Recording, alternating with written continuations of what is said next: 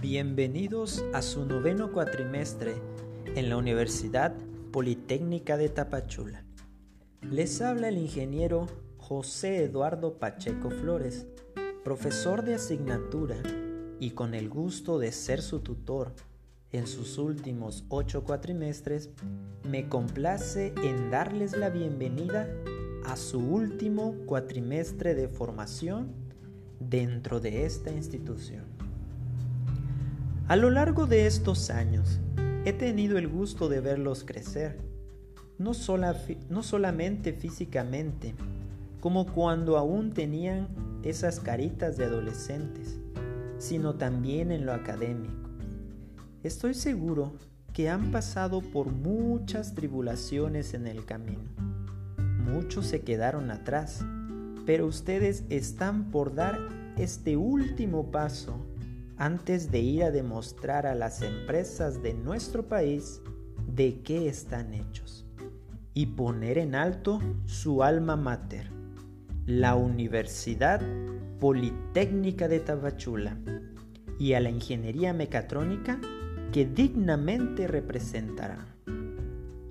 En este cuatrimestre, septiembre-diciembre 2020, les impartiré la materia integración de sistemas mecatrónicos y robóticos, cuyo objetivo es que cada uno de ustedes aprenda a integrar sistemas mecatrónicos a partir de las especificaciones de diseño, procedimientos de ensamble, montaje, protocolos de comunicación y pruebas de funcionalidad para dar soluciones a problemáticas y áreas de oportunidad de procesos industriales y de servicios. Para lograr el objetivo de esta materia, se disponen un total de 90 horas en el cuatrimestre, divididas en 6 horas a la semana. Como ustedes bien saben, seguimos en casa con clases síncronas y asíncronas debido a la pandemia del coronavirus que estamos viviendo a nivel mundial. Seguimos con clases en aplicación Zoom y en nuestra plataforma de educación a distancia UPETAP.